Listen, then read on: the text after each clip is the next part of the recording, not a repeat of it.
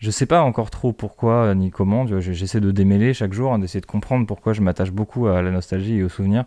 Je pense que euh, c'est peut-être con, mais je pense que les films américains de quand j'étais petit, il y avait une thématique nostalgie et, euh, euh, et, souvenirs. Et puis forcément, probablement, l'histoire de mon grand-père qui a fait que j'ai dû m'imaginer des souvenirs que je n'ai jamais eus.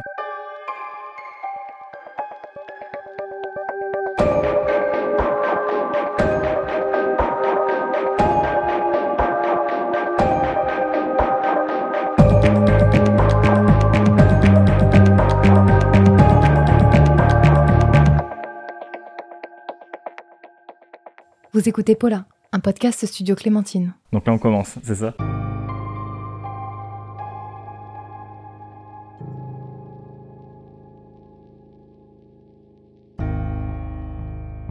Cette photo, elle est dans mon studio euh, depuis toujours et euh, elle est dans un cadre et elle est, euh, elle est de travers parce que j'arrive jamais à la faire tenir droit et j'ai pas envie de mettre de la pâte à fixe ou quoi. Du coup, elle est, de travers et ça me fait toujours marrer de la voir et, euh, et les gens quand ils viennent chez moi ils disent mais c'est quoi Pourquoi t'as une photo de travers qui tombe dans ton cadre? Là C'est con. Et déjà, je trouve que ça, ça fait que bah, c'est un peu ma photo mascotte, tu vois, de, de mon studio. Et après, oui, j'ai tourné la tête, je l'ai vu, donc forcément, j'ai pas trop réfléchi. Et puis, ben, vu le concept euh, de ton podcast, je me suis dit que ça, collait bien. Tu vois, on pourrait parler effectivement de souvenirs, on pourrait parler euh, d'origine euh, et, de projection. Donc, elle me semblait parfaitement adaptée.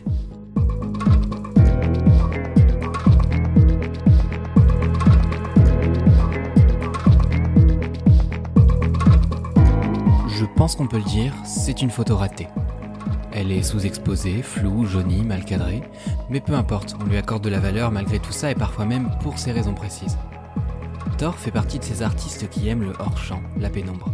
Son univers musical se dessine comme un cadavre exquis, comme si la photo dont il a choisi de nous parler dans ce nouvel épisode de Paula était la pièce d'un puzzle. Alors oui, on ne sait pas si la chemisette que porte l'homme sur la photo était jaune ou blanche parce que l'image a vieilli, mais ce genre de détail n'a pas vraiment d'importance. Pour définir la couleur d'un souvenir, vous verrez, c'est une autre paire de manches. Je suis Mathis Grosot et vous écoutez le cinquième épisode de Paula, le podcast de Studio Clémentine qui vous parle de souvenirs en musique. C'est euh, une photo de mon grand-père qui est d'ailleurs, je sais pas si tu vois, mais le, focus est sur le fond. Et je trouve que du coup, ça rend la photo un peu euh, malhabile et je trouve ça assez cool. En effet, ouais. Et euh, donc une photo floue de mon grand-père dans un jardin, euh, grand-père que j'ai jamais connu et qui est, euh, qui est américain. Et, et à l'arrière, c'est signé LC et C c'est Canon, c'est son nom de famille. Et L, je ne sais pas du tout qui c'est. J'imagine que c'était peut-être sa mère, tu vois, ou, ou je sais pas. Ok. mais mais voilà, c'est l'histoire de cette photo et cette photo, je l'ai je l'ai récupéré lors d'un voyage aux États-Unis euh, où j'ai rencontré ses descendants, on va dire, et qui m'ont euh, qui m'ont donné quelques quelques photos, dont celle-là, quoi. Ok. Je pense qu'à mon avis, ils voulaient pas trop la garder vu qu'elle était floue. Tu vois Mais moi, je suis, je suis hyper content d'avoir ça.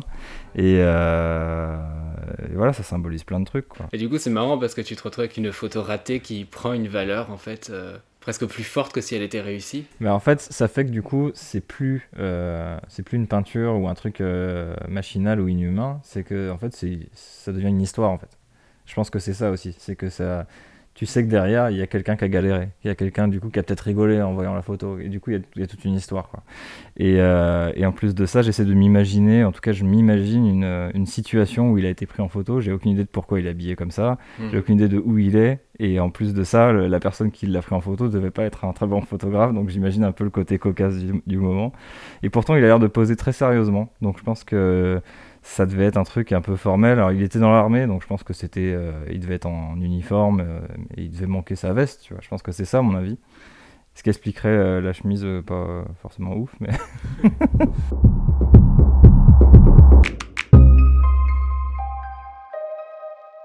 L'histoire est un peu complexe, mais euh, ma mère non plus ne l'a jamais connue, à part toute petite. Euh, donc, je crois qu'il est rentré aux États-Unis quand, quand elle avait deux ans. Donc, euh, donc en fait, au final, elle non plus ne l'a jamais connue. Et, et, surtout, il a, il a fait plus ou moins en sorte euh, d'effacer ses traces de passage euh, en France. Et, euh, et comme c'est un ancien de l'armée, comme je disais, donc du coup, programme vétéran là-bas, en fait, ils sont hyper protégés. On peut pas vraiment faire de recherche sur eux, etc. De fil en aiguille, ma mère a eu un énorme coup de bol. Alors, on est parti plusieurs fois aux États-Unis le chercher pour savoir s'il était toujours en vie, savoir s'il avait de la famille, etc. on avait juste en fait son nom, son prénom et, son lieu de résidence au moment où il est venu en France. En fait, on savait que ça. Donc, on s'est baladé en Alabama, s'est baladé en Géorgie, on s'est baladé en Floride à chercher dans ce coin-là en fait euh, des, tu vois, des entreprises qui pouvaient avoir le même nom, ce genre de choses. Et, euh, et puis un jour, ma mère a eu un coup de bol de ouf. Il y a quelqu'un qui écrivait, euh, donc un écrivain français qui a écrit sur sur les Américains qui étaient présents en France, à cet endroit-là de France et à l'époque, qui lui a dit écoutez, je pense que j'ai trouvé, enfin, donc avec le nom qu'on m'a donné, etc. Je pense que sa famille habite ici, il s'appelle comme ça, et donc du coup, essayer de les contacter peut-être via Facebook ou j'en sais rien. Et ce que ma mère a fait, et bah, du coup, on les a retrouvés. On les a retrouvés, et donc c'est à partir de ce moment-là que j'ai commencé à avoir des photos, à commencer à avoir des histoires, et commencer à savoir un peu qui était cette personne.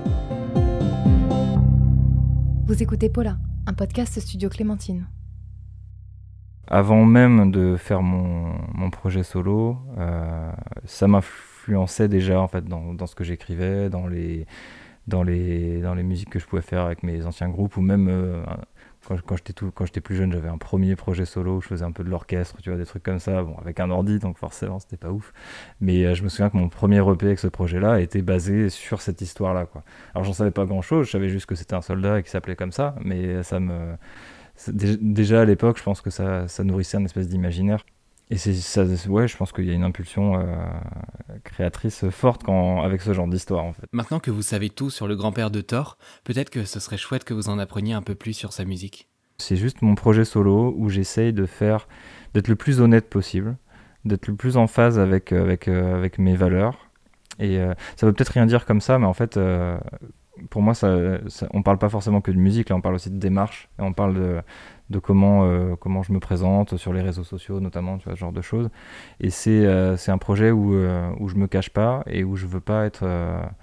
je veux pas... Enfin, je suis pas quelqu'un d'autre, et donc du coup, du coup bah, c'est extrêmement honnête, extrêmement casse-gueule aussi, et, et en même temps, moi, ça me permet de travailler sans filtre et, et de, faire, de faire la musique que j'ai au fond de moi, qu'elle soit pensée pour marcher ou pas, quoi. Que Thor parle de valeurs, ça n'est pas si surprenant. Pendant le premier confinement, il a été à l'initiative de l'album 40, une collaboration artistique qui juxtapose les Knife New Beaters, Malik Judy, Canine, Inuit, Degree, Jabberwocky et tant d'autres encore.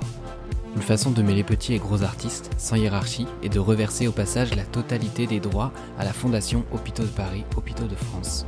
En période de Covid, générer de l'argent pour les soignants et créer des projets pour les artistes, c'est salvateur. Après, ce, projet, bien évidemment, euh, va dans le sens de mes, de mes valeurs euh, de charité, mais euh, au départ, a plutôt été pensé dans, pour accompagner plutôt mes valeurs de, de fraternité, je pense, plutôt, entre artistes.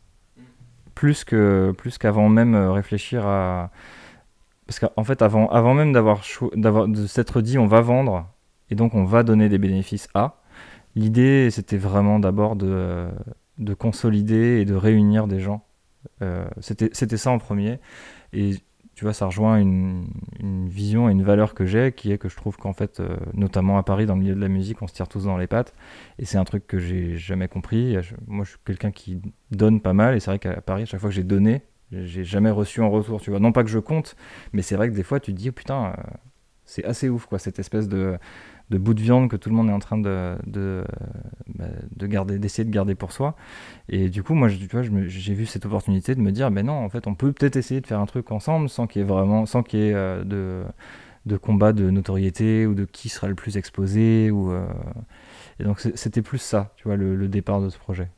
Et ensuite, bien évidemment, on s'est rendu compte que, euh, bah, que ce qu'on faisait, c'était pas si mal. Et donc, du coup, peut-être ça pourrait intéresser d'autres gens. Et donc, ben, on a voulu les mettre en dispo sur, euh, sur Internet. Et puis en les mettant en dispo sur Internet, forcément, ça génère des revenus. Et donc on s'est dit, bah, clairement, ces revenus-là, ils sont pas pour nous, ils sont, euh, sont pour les hôpitaux. Et bah, mine de rien, tu vois, donc déjà, moi je suis hyper fier hein, du, projet 40 et de ce que ça a donné euh, musicalement.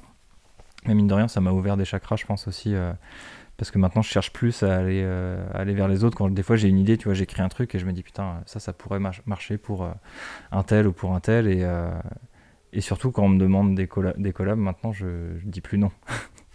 Donc mine de rien, ça a dû, ça a dû débloquer quelque chose. Donc le refus de Beyoncé en 2005, tu le regrettes C'est clair. Ouais, All the Single Ladies, c'est moi qui l'ai écrit et c'est vrai que j'aurais dû le garder pour moi. c'est rageant. Hein.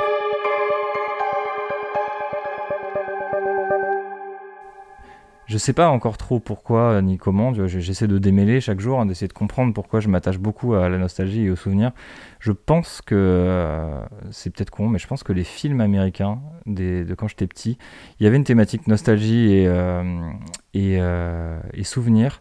Et puis forcément, probablement, l'histoire de mon grand-père qui a fait que j'ai dû m'imaginer des souvenirs que je n'ai jamais eus. Et donc, euh, donc ouais, le, souvenir, c'est un truc qui est, ultra important pour moi. Je pense que la plupart de mes chansons se basent sur un souvenir. Et, euh, et pourtant, j'aimerais savoir écrire sur le présent.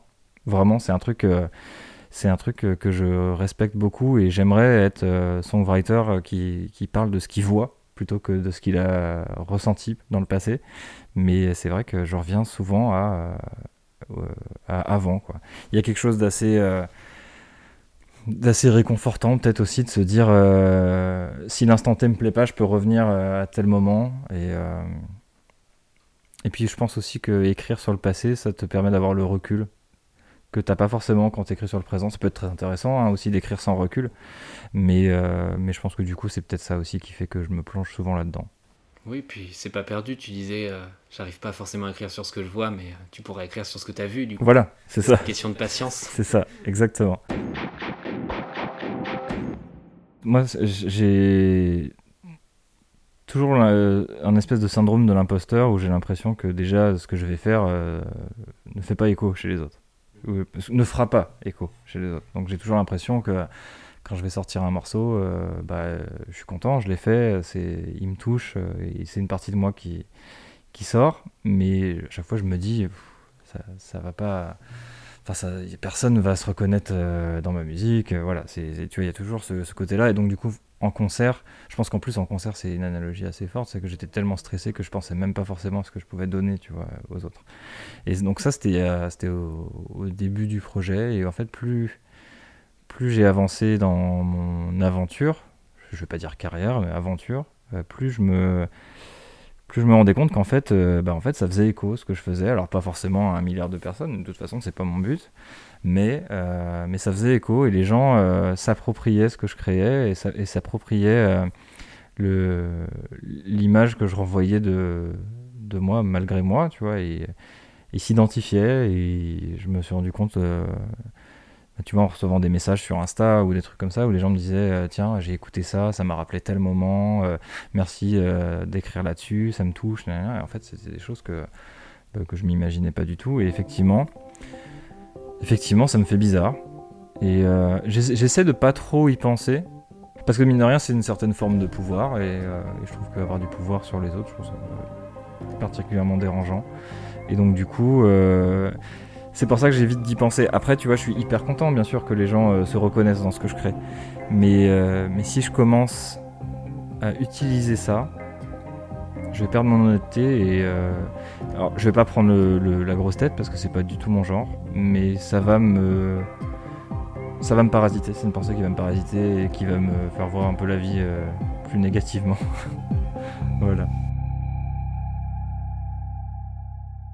Et par rapport justement aux pensées parasites euh, et au syndrome de l'imposteur dont tu parlais tout à l'heure, est-ce que tu as euh, des moments de doute euh, Et si oui, est-ce que dans ces moments de doute, le souvenir c'est un moyen de se raccrocher à des choses peut-être positives ou se dire ok ça va aller, on a été là avant, tu vois? Ouais, évidemment, évidemment que, que j'ai...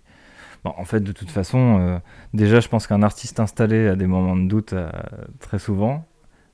Alors du coup, quelqu'un euh, comme moi qui n'en vit pas, tu vois, qui, euh, du coup, c'est, je pense qu'à mon avis, le doute est perpétuel. et donc, euh, et donc, ouais, ouais, ouais, ouais évidemment, évidemment, beaucoup de doutes. Mais je suis quelqu'un d'assez insatiable et donc du coup, le, le, passé va pas suffire à me consoler. Et donc il va falloir que j'ai une victoire dans le présent pour que ça, que le doute euh, se dissipe au moins un minimum. Quoi.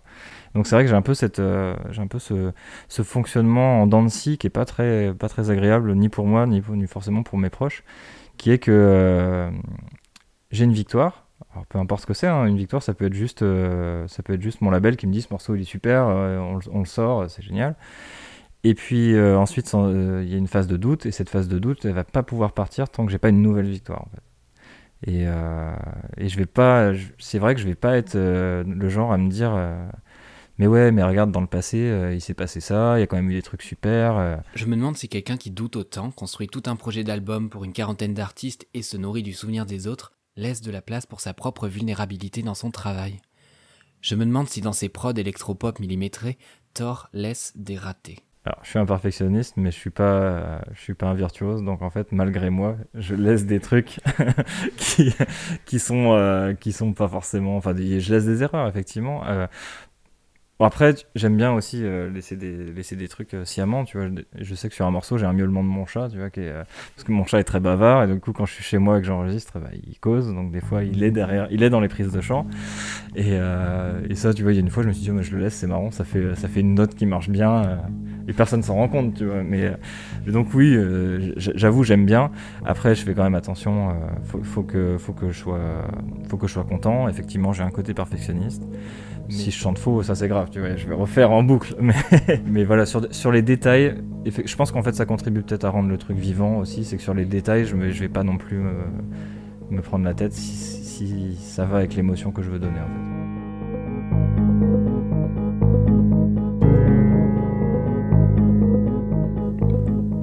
Artiste qui conjugue la création au pluriel. Un artiste pour qui l'histoire d'une photo se raconte aussi dans le hors-champ, dans le regard de celles et ceux qui prennent le cliché dans leurs mains. Un souvenir Ça s'emprunte, ça se transforme, ça s'interprète et ça se malmène. Thor nous montre que l'imagination influence tellement la mémoire qu'un souvenir n'a pas besoin d'être vrai pour être beau. Vous avez écouté le cinquième épisode de Pola, un podcast studio Clémentine écrit et réalisé par Mathis Grosot, produit par Camille Dargaud et discrètement supervisé par Ruby, le chien du studio.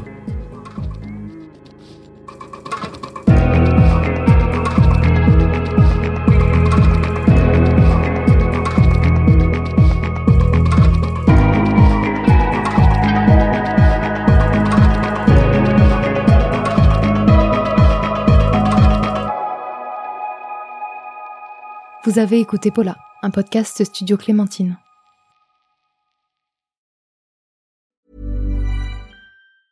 Small details are big surfaces. Tight corners are odd shapes. Flat, rounded, textured or tall. Whatever your next project, there's a spray paint pattern that's just right. Because Rust new Custom Spray 5 in 1 gives you control with five different spray patterns. So you can tackle nooks, crannies, edges, and curves without worrying about drips, runs, uneven coverage, or anything else. Custom Spray 5 and 1. Only from Rust